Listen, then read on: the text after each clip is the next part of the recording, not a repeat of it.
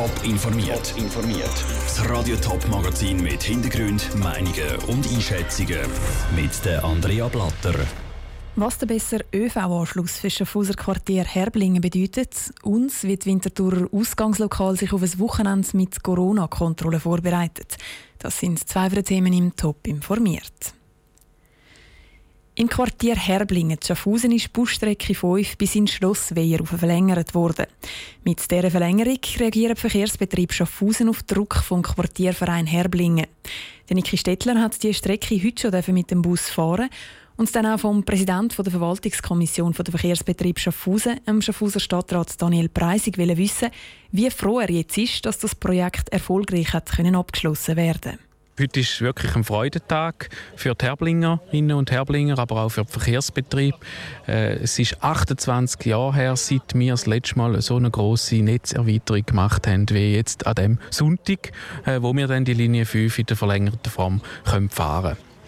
2017 war die Abstimmung, jetzt ist in der Zwischenzeit viel passiert. Warum ist das jetzt so lang gegangen, bis man, oder warum hat es so viele Verzögerungen gegeben, dass man jetzt erst heute kann eröffnen kann? Ja, es ist am Anfang, als ich, als ich ins Amt kam, hat der Quartierverein immer gedruckt, äh, man muss unbedingt jetzt da die, das Quartier Trenchen besser anbinden mit dem im ÖV. Wir hatten dann relativ schnell eine Vorlage gehabt und auch die Politik ist sich sehr einig gewesen. Also im Schnellzugstempo ist die Vorlage behandelt worden, inklusive Volksabstimmung mit äh, 78 Prozent Ja-Anteil. Nachher haben wir die Linie 9 sofort können umsetzen, 2018. Bei der Linie 5 hat es noch Einsprachen gegeben, leider gegen Bauprojekte. Wir brauchen ja Haltestellen und einen Wendeplatz, um da zu fahren und darum hat es dort auch Verzögerungen gegeben. Seit dem Februar äh, ist das äh, Baubewilligungsverfahren dann aber abgeschlossen gewesen und dann hat man innerhalb nur fünf Monaten können die Haltestellen bauen, sodass wir jetzt fahren können. Seit 28 Jahren ist nicht mehr, so Grosses passiert. Braucht es wieder 28 Jahre, bis irgendwie nächste, das nächste Quartier so gut erschlossen wird? Ja, ich glaube, wir sind jetzt schon ein bisschen sensibilisiert auf den ÖV äh, und wir haben auch sehr ein engagiertes Team bei den Verkehrsbetrieben, das natürlich Entwicklungen aufnimmt. Da sieht man auch äh, bei technologischen Fragen. Wir haben ja auch ein Elektrobusprojekt noch, äh, wo wir dieses Jahr äh, die ersten Elektrobusse auf die Straße bringen. Jetzt der Quartierverein hat ja recht Druck gemacht, dass das ein bisschen vorwärts geht. Wie gut ist die Zusammenarbeit gegangen? Ja, die Zusammenarbeit war äh, sehr gut, gewesen, auch wenn natürlich der Quartierverein hartnäckige Forderungen gestellt hat, aber wie wir dann festgestellt haben, zu Recht. Der Daniel Preisig im Gespräch mit dem Niki Stettler. Morgen Nachmittag fährt der Bus dann testweise und gratis und ab Montag fährt er dann im normalen Fahrplan. Die Flüger fliegen wieder, auch wenn immer noch viel weniger als früher. Die Klimaschützer freut es natürlich, wenn weniger geflogen wird. Ein bisschen zwischen Stuhl und Bank ist aber auf den ersten Blick die Organisation MyClimate. Die Stiftung bietet die Kompensation vom CO2-Ausstoß an, gerade eben bei Flugreisen. Der Passagier zahlt Geld und mit dem kann dann ein Klimaschutzprojekt zur Kompensation vom CO2-Ausstoß finanziert werden. Wenn niemand mehr fliegt, dann kompensiert aber auch niemand mehr. Der Patrick Walter hat wissen, ob das MyClimate nicht die finanzielle Schieflage bringt. Nein, wir sind zum Glück nicht in einer Bedrohung. Sagt der Kai Landwehr vom MyClimate. Hängt aber gerade an. Klar sind das natürlich Umsätze, die jetzt so in dieser Zeit nicht zu uns gekommen sind. Eben, wenn 90 Prozent aller Flüge auf dem Boden bleiben, dann hat das auch eine klare Auswirkung auf die Kompensation von Privatflügen. Aber dadurch, dass wir breit aufgestellt sind, können wir diese Einbußen gut auffangen. Breit aufgestellt, das heißt, dass bei MyClimate nicht nur Flüge kompensiert werden können. Zum Beispiel können Leute auch ihre Autofahrten kompensieren oder auch Firmen kompensieren ihren CO2-Ausstoß. Gerade die Firmen haben aber zum Teil im Moment auch andere Sorgen als das Klima. Es kann durchaus passieren, dass sich einzelne äh, Partner von uns dann erstmal wirklich auf ihr Kerngeschäft oder ganz simpel auf ihr Überleben fokussieren müssen und dass das dementsprechend auch einen Einfluss auf unsere Zusammenarbeit hat. Langfristig rechnet der Kai Landwehr von MyClimate aber mit einem anderen Trend. Wegen dem Coronavirus haben nämlich viele Leute das Bewusstsein dafür entwickelt, dass nicht nur der Virus, sondern auch das Klima ein grosses Problem ist. Darum ist das Bedürfnis nach Klimaschutz und Klimakompensation in Zukunft wahrscheinlich noch grösser. Von Privatpersonen, ich meine, die Leute, die im letzten Jahr für Fridays for Future auf die Straße gegangen sind, die sind ja nicht weg, aber auch gerade von Unternehmensseite. Und da wird ganz klar gefragt werden, wie kann ich nachhaltiger wirtschaften, wie kann ich meine CO2-Emissionen runterbringen, wie kann ich den Verbleibenden einen Preis geben und die kompensieren und wie kann ich allgemein CO2-Emissionen vermeiden. Und darum wird in Zukunft auch weniger geflogen, ist er sich sicher. Aus Überzeugung und nicht aus Zwang, weil kein Flüger mehr fliegt.